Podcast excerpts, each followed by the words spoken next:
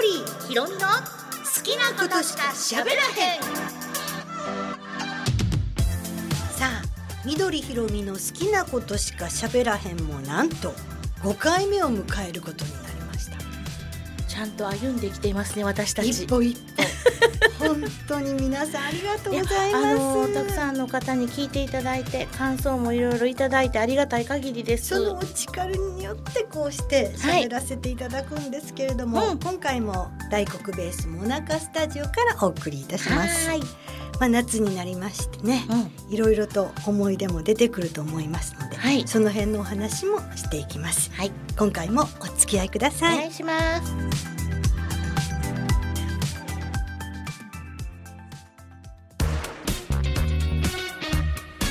緑ひろみの好きなことしか喋らへんさあ今回も森川から喋らせていただきますけども、まあ、夏になって思い出すことってたくさんあるんですけど私は2003年の夏に驚くべき経験をさせていただいたんです。はい、あの映画の経験なんですけど、うん。まあ当時は本当にお金があったんでしょうね。ディズニーさんからう。ん、ロサンゼルスへ行きませんか？え？ロサンゼルスに行きませんかってディズニーさんからミドちゃん誘われたん？そうなんですよ。えー、すごい。すごいでしょか今だと考えられないですよ。えー、それはすごいですよ。で何かって言いますと、うん。実はこの年「パイレーツ・オブ・カリビアンおお呪われた海賊たち」という映画がスタートしまして、はいまあ、これまで「パイレーツ・オブ・カリビアン」はなかったわけです、うんうん。ディズニーランドのあのアトラクションのはい。カリブの海賊しかなかったんで、はい。それが映画になりますと、うん。で主演がジョニー・デップです。とはい。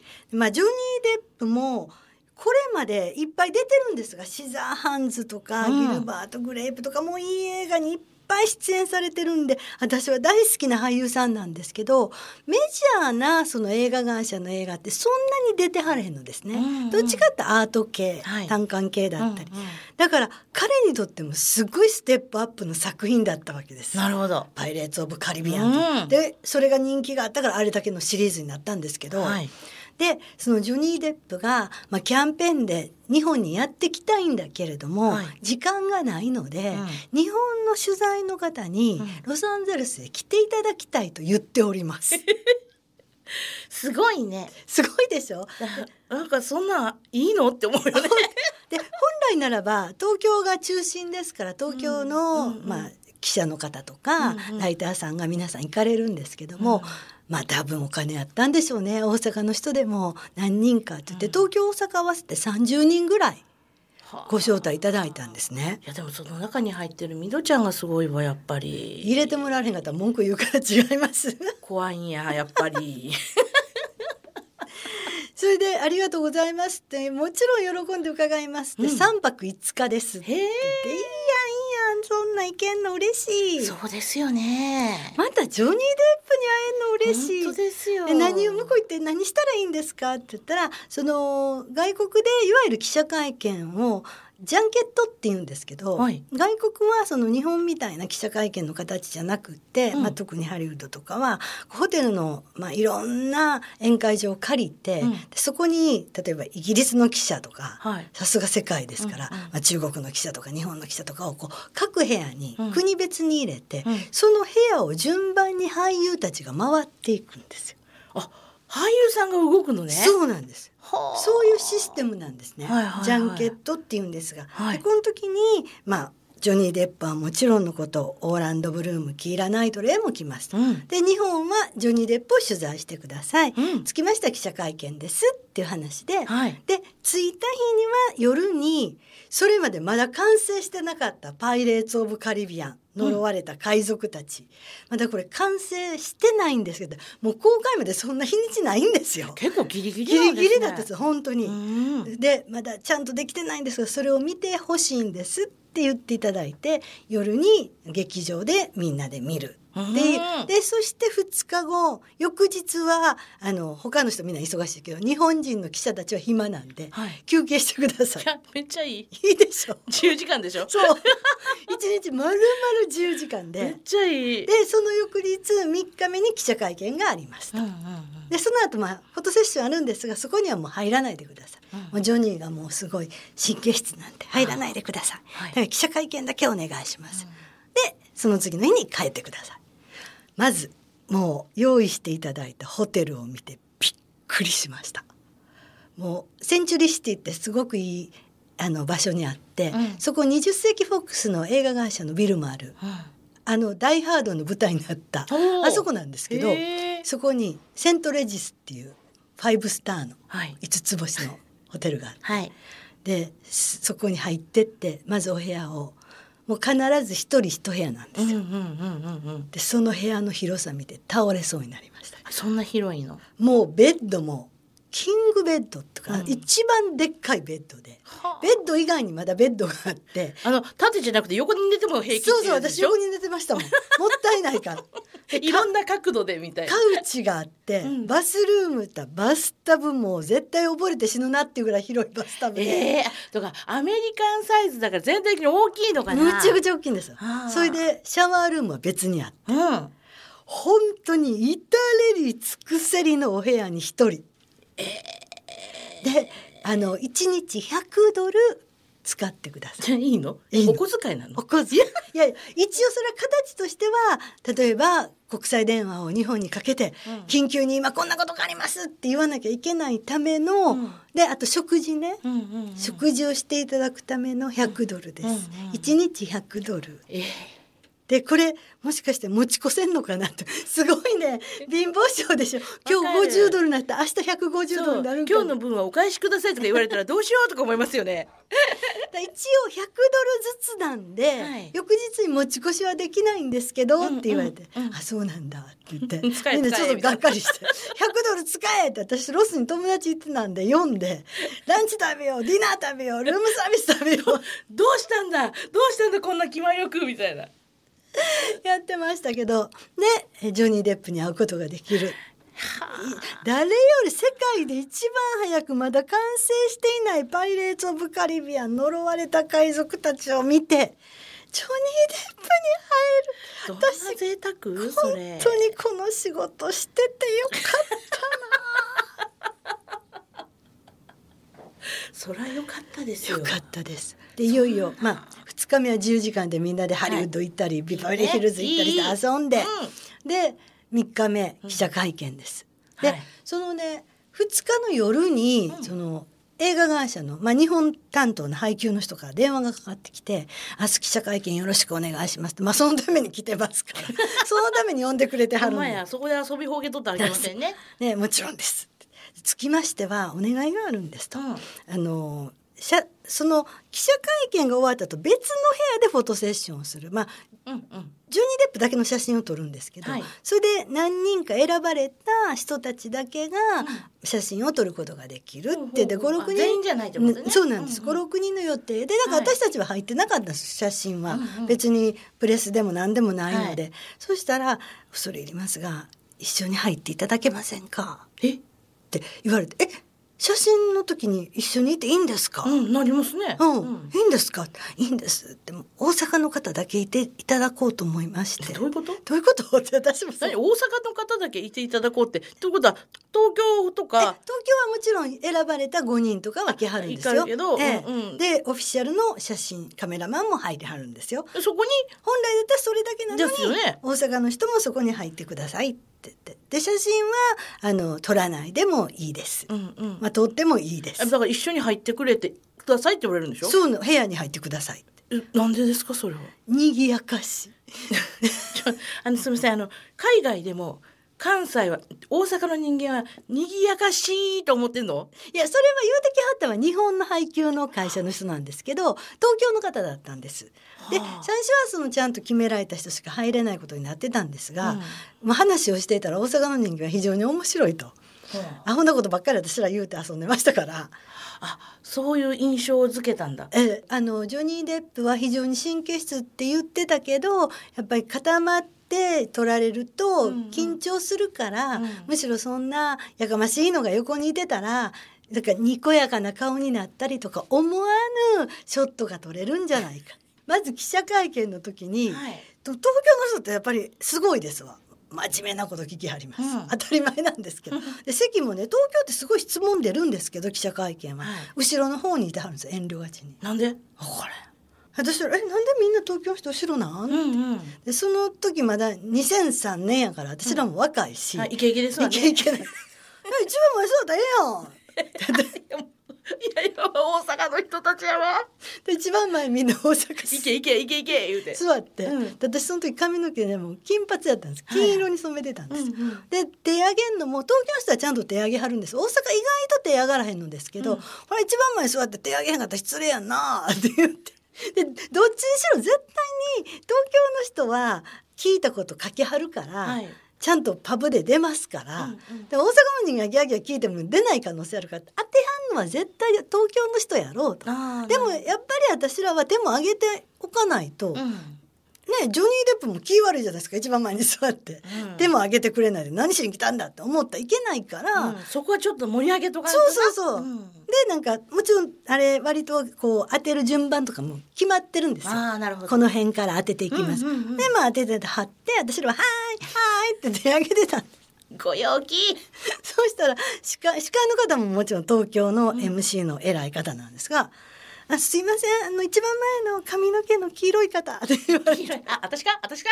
ちょ私最初分かれへんかった。で横にいたライターさんとかが「森川さんちゃうの？森川さんちゃうの？黄色い頭。あんたやじゃんあんたやあそうやわ。と思って。でえ何聞こうかな？って。みんなすっごい真面目なこと聞いてるから、うん。でもジョニー・デップはこの「パイレーツ・オブ・カリビアン」ですごい3枚目もやってる、うん。コメディアン。そうなんか真面目な顔してこう。そう。ねえ。すっごい面白いじゃないですか。うん。なんかあれがすっごい面白かったんですってああいうのって台本にあるんですか？って聞いた。ご陽気や。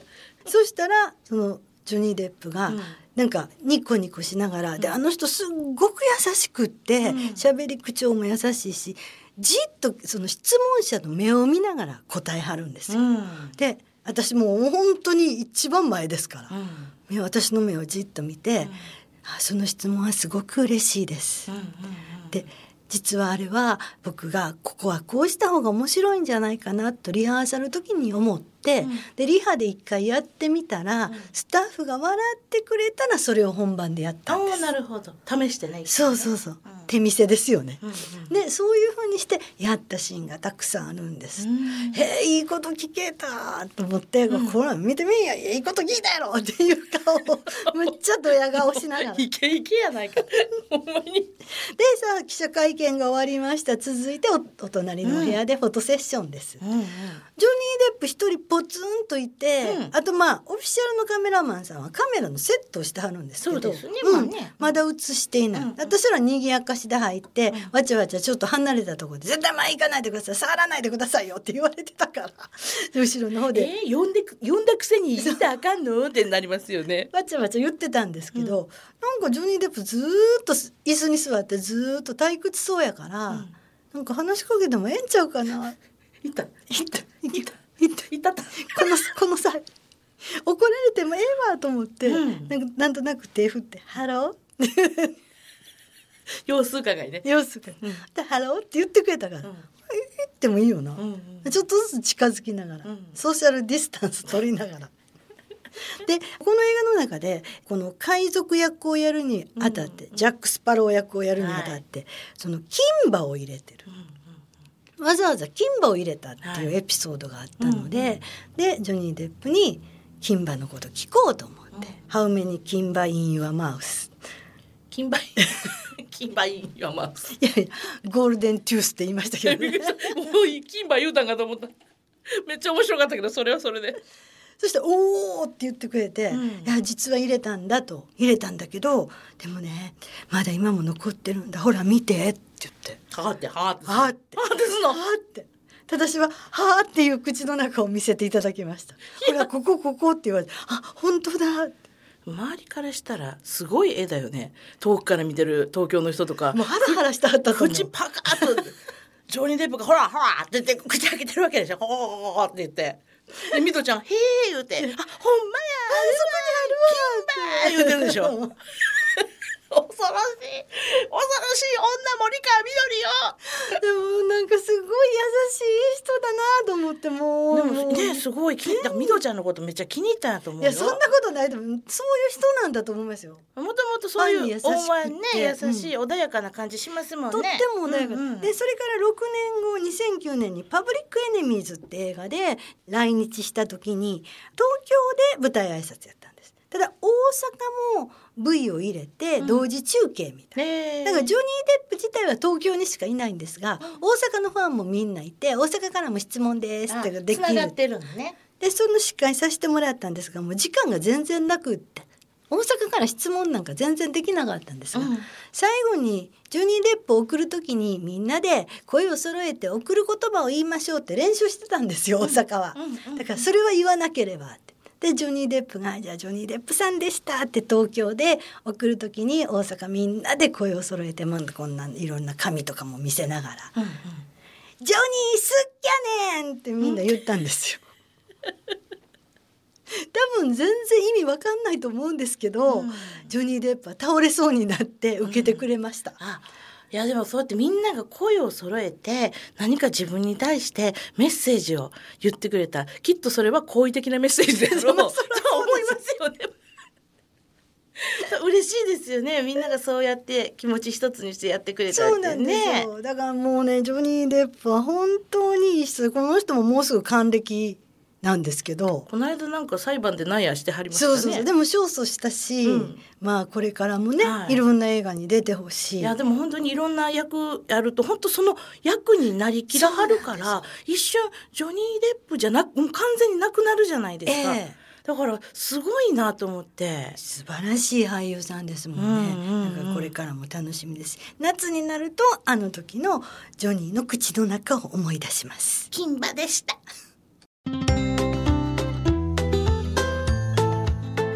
緑ひろみの好きなことしか喋らへん。続いては私宇野ひろみが漫画を紹介します。今日はですね働く細胞というタイトルの漫画なんですが、なかなか難しいタイトルじゃないですか。漫画ってイメージじゃなくて、そうですね。医学書みたい。清水茜さんという方が書いてらっしゃるんですが、なんとこれがデビュー作でございましてデビュー作にしてシリーズ累計部門930万部をもう突破しているのでもうあの2018年かな？にアメニアニメ化もしておりますので、もうあのご存知の方はああ働く細胞っていう方多いと思うんですけれどもね、これあのどんな話かって言いますとおとあるうん。人のこれは男性か女性かも分かりません。はい。とある人の体内で年中無休で働いている数十兆個もの細胞をええ擬人化した話なんです。ですからこのストーリーは全部ある人の体の中で行われているストーリーだとはい。いうふうにして読んでいただけるとはい分かりやすいかと思います。だから人というものは基本的に出てきません。擬人化されてるだけでいろんなものが細胞がモンスター化したり怪人化したりとかそういうので出てくるので、ああ、赤血球とか白血球とかそういうものが出てくるわはいけで、すあね。の一応分かりやすいようにミドちゃんにもあの相関図みたいな相のが出関図みたた。いのあのやっぱり数十兆個とか言うとうん。めちゃめちゃ数が多いじゃないですか。登場人物多すぎね。登場人物が多すぎてくちゃくちゃなので一つ一つには名前がついてないんですよ。ああ、だから何々何子さんとかじゃないわけだ。ないんです。だからこの主役はこの働く細胞の主役は赤血球 AE3803 とうん。白血球 U11463 なんですよ。あこれ大事ですよね。赤血球白血球。そうそうそうそうそうそう。うんでまあ簡単に言うと赤血球さん白血球さんっていう呼び方をしてるんです。はい。だから世のあのこのこの中には赤血球が山ほどおるわけですよ。そうですよねうわ。ーって出てくるわけですし、白血球もワンサがおるんですけども、ええそのさっき言った番号の AE3803 と U の1146っていうのはその個体番号の一つなのでこの人たちは個別でちゃんと認識されてて、はい。でこの赤血球と白血球さんがいろいろこうここであってこうやって助け合ってとかここでいろいろこう仕事をしてとかいうようなことが日常的なことが描かれていると。言うんですよね。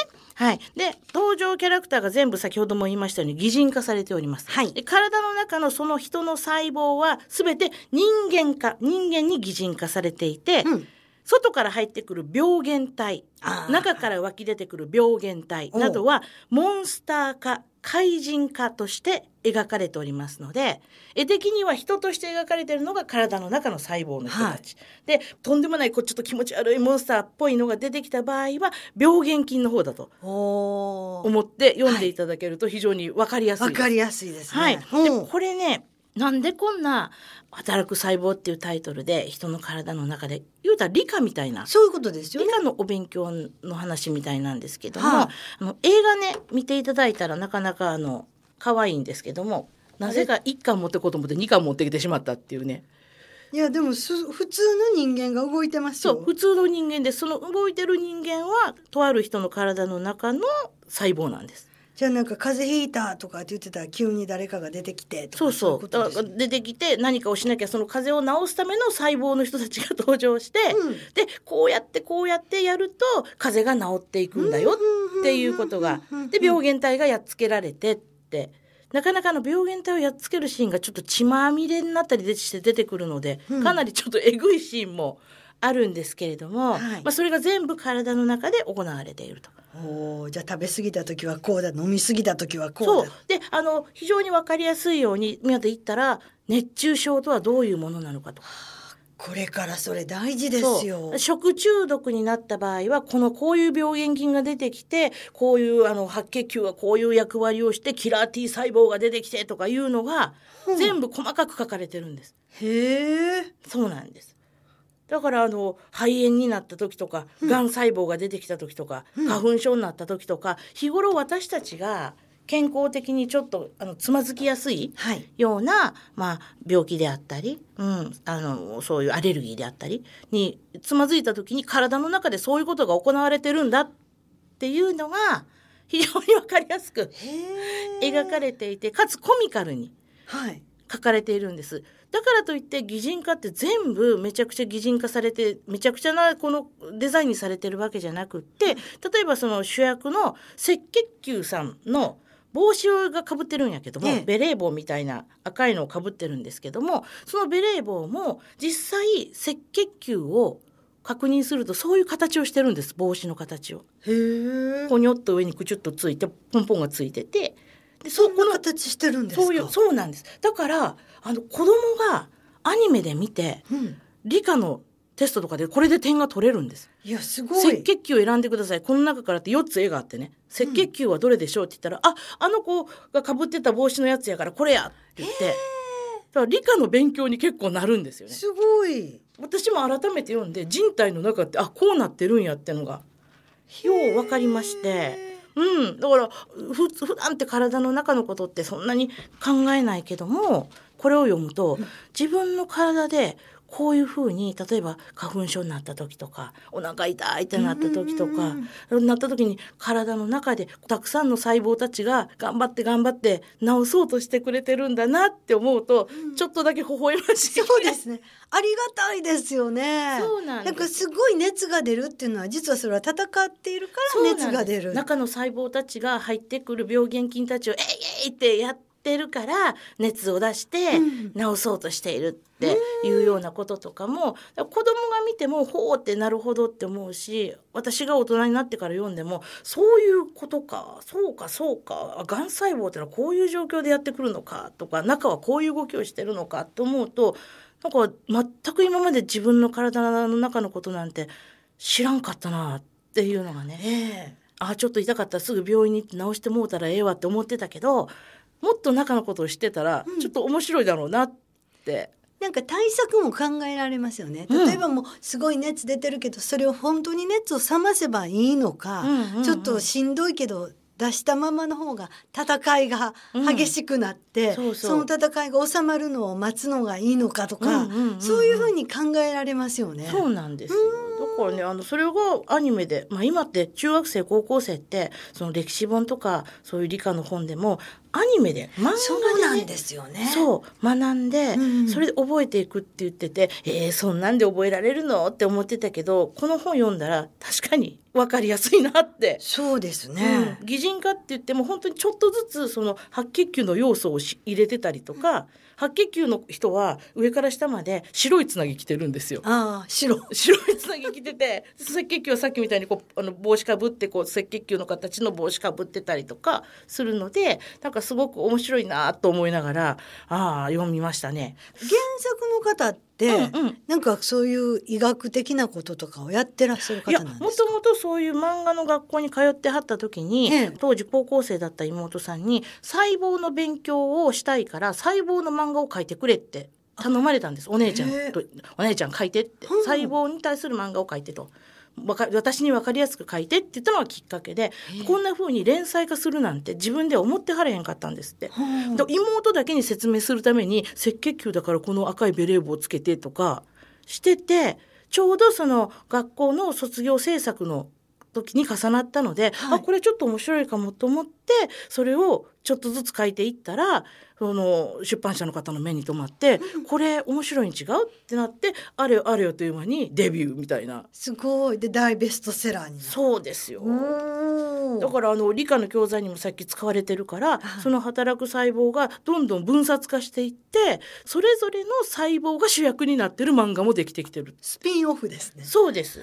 キラー T 細胞さんとか血小板ちゃんとかこの中で血小板ちゃんっていうのは、まあ、傷をした時にこうねあの血を止め血を止めて傷を治していくっていう表面を治していくっていうね血小板なんですけどこの一番可愛い小さい小学校ぐらいの子たちがいっぱい血小板ちゃんたなんですよ。だからみんなが血小板ちゃん血小板ちゃんっていっぱいいるんですよ。だからあの喋ってて血小板ちゃんって誰か言ってたらあこの人働く細胞読 んでんなと血小板のことを血小板ちゃんと言った時点でこの漫画知ってるなっていうのがこうピピッと分かってふふっていう気分になりますね。うんうんうん。いや楽しいですねそれは。そうなんです。体のことも知ることができてちょっと一石二鳥かななんて思って今日はご紹介させていただきました「働く細胞」全6巻まあその他にもスピンオフでいろいろ出ておりますのであのいろんなタイプのを読んでいただけたらいいかなと思います。清水茜さんでした